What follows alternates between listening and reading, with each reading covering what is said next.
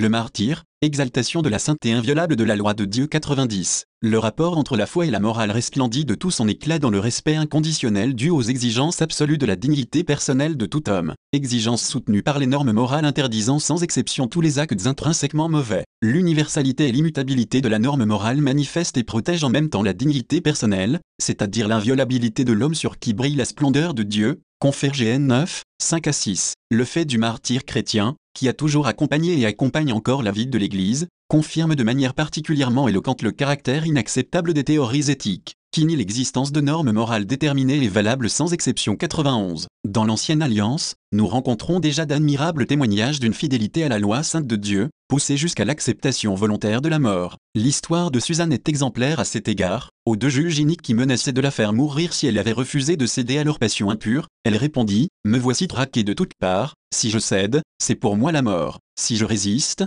je ne vous échapperai pas. Mais mieux vaut pour moi tomber innocente entre vos mains que de pécher à la face du Seigneur. DN 13, 22 à 23. Suzanne, qui préférait tomber innocente entre les mains des juges témoigne non seulement de sa foi et de sa confiance en Dieu, mais aussi de son obéissance à la vérité et à l'absolu de l'ordre moral, par sa disponibilité au martyr. Elle proclame qu'il n'est pas juste de faire ce que la loi de Dieu qualifie comme mal pour en retirer un bien quel qu'il soit. Elle choisit pour elle-même la meilleure part, un témoignage tout à fait limpide, sans aucun compromis, rendu à la vérité sur le bien et au Dieu d'Israël, elle montre ainsi, par ses actes, la sainteté de Dieu. Au seuil du Nouveau Testament, Jean-Baptiste, se refusant à taire la loi du Seigneur et à se compromettre avec le mal, a donné sa vie pour la justice et la vérité 142, et il fut ainsi précurseur du Messie jusque dans le martyr, confère Maxis, 17 à 29. C'est pourquoi il est enfermé dans l'obscurité d'un cachot, lui qui était venu rendre témoignage à la lumière et qui avait mérité d'être appelé flambeau ardent de la lumière par la lumière elle-même qui est le Christ. Par son propre sang est baptisé celui à qui fut donné de baptiser le Rédempteur du monde 143. Dans la Nouvelle Alliance, on rencontre de nombreux témoignages de disciples du Christ, à commencer par le diacre Étienne, Conféraxis, 8 à 7, 60, et par l'apôtre Jacques, Conférac 12, 1 à 2, qui sont morts martyrs pour confesser leur foi et leur amour du Maître et pour ne pas le renier. Ils ont ainsi suivi le Seigneur Jésus qui, devant Caïphe et Pilate, a rendu son beau témoignage, 1 TM 6, 13, confirmant la vérité de son message par le don de sa vie. D'autres innombrables martyrs acceptèrent la persécution et la mort plutôt que d'accomplir le geste idolâtrique de brûler de l'encens devant la statue de l'empereur, confère à 13, 7 à 10. Ils olèrent jusqu'à refuser de simuler ce culte, donnant ainsi l'exemple du devoir de s'abstenir même d'un seul acte concret contraire à l'amour de Dieu et au témoignage de la foi. Dans l'obéissance, comme le Christ lui-même, ils confièrent et remirent leur vie au Père, à celui qui pouvait les sauver de la mort. Conférie 5, 7. L'Église propose l'exemple de nombreux saints et saintes qui ont rendu témoignage à la vérité morale et l'ont défendu jusqu'au martyr, préférant la mort à un seul péché mortel. En les élevant aux honneurs des autels, l'Église a canonisé leur témoignage et déclaré vrai leur jugement, selon lequel l'amour de Dieu implique obligatoirement le respect de ses commandements, même dans les circonstances les plus graves, et le refus de les transgresser,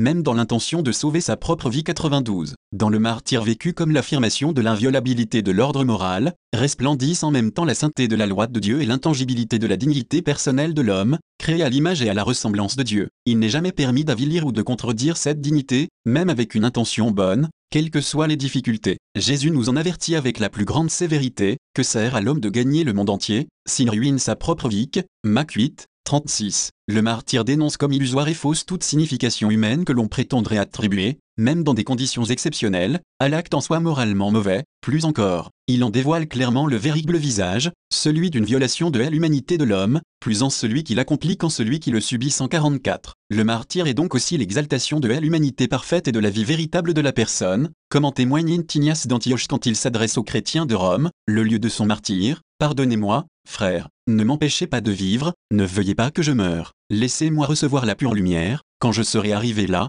je serai un H. Madame, permettez-moi d'être un imitateur de la passion de mon Dieu 145, 93. Le martyr est enfin signe éclatant de la sainteté de l'Église, la fidélité à la loi sainte de Dieu, à laquelle il est rendu témoignage au prix de la mort, est une proclamation solennelle et un engagement missionnaire jusqu'à sanguinem pour que la splendeur de la vérité morale ne soit pas obscurcie dans les mœurs et les mentalités des personnes et de la société. Un tel témoignage a une valeur extraordinaire en ce qu'il contribue, non seulement dans la société civile, mais aussi à l'intérieur des communautés ecclésiales elles-mêmes, à éviter que l'on ne sombre dans la crise la plus dangereuse qui puisse affecter l'homme, la confusion du bien et du mal qui rend impossible d'établir et de maintenir l'ordre moral des individus et des communautés. Les martyrs et, plus généralement, tous les saints de l'Église, par l'exemple éloquent et attirant d'une vie totalement transfigurée par la splendeur de la vérité morale, éclairent toutes les époques de l'histoire en y réveillant le sens moral, rendant un témoignage sans réserve au bien, ils sont un vivant reproche pour ceux qui transgressent la loi, conférés G2, 12, et ils donnent une constante actualité aux paroles du prophète, malheur à ceux qui appellent le mal bien et le bien mal, qui font des ténèbres la lumière et de la lumière les ténèbres, qui font de la mer le 12 et du doux la mer, Is 5, 20. Si le martyr représente le sommet du témoignage rendu à la vérité morale, auquel relativement peu de personnes sont appelées, il n'en existe pas moins un témoignage cohérent que tous les chrétiens doivent être prêts à rendre chaque jour, même au prix de souffrances et de durs sacrifices. En effet, face aux nombreuses difficultés que la fidélité à l'ordre moral peut faire affronter même dans les circonstances les plus ordinaires, le chrétien est appelé, avec la grâce de Dieu implorée dans la prière, un engagement parfois héroïque, soutenu par la vertu de force par laquelle, ainsi que l'enseigne Saint Grégoire le Grand, il peut aller jusqu'à aimer les difficultés de ce monde en vue des récompenses éternelles 146, 94. Dans ce témoignage rendu au caractère absolu du bien moral, les chrétiens ne sont pas seuls, ils se trouvent confirmés par le sens moral et par les grandes traditions religieuses et sapientiales de l'Occident et de l'Orient, non sans une action intérieure et mystérieuse de l'Esprit de Dieu. Cette réflexion du poète latin Juvénal s'applique à tous, considère comme le plus grand des crimes de préférer sa propre vie à l'honneur et, pour l'amour de la vie physique, de perdre ses raisons de vivre 147. La voix de la conscience a toujours rappelé sans ambiguïté qu'il y a des vérités et des valeurs morales pour lesquelles on doit être disposé à donner jusqu'à sa vie. Dans les paroles qui défendent les valeurs morales et surtout dans le sacrifice de la vie pour les valeurs morales, l'Église reconnaît le témoignage rendu à cette vérité qui, déjà présente dans la création, resplendit en plénitude sur le visage du Christ, chaque fois, écrit Saint Justin, que les adeptes des doctrines stoïciennes ont un fait preuve de sagesse dans leur discours moral à cause de la semence du Verbe présente dans tout le genre humain. Ils ont été, nous le savons, haïs et mis à mort 148.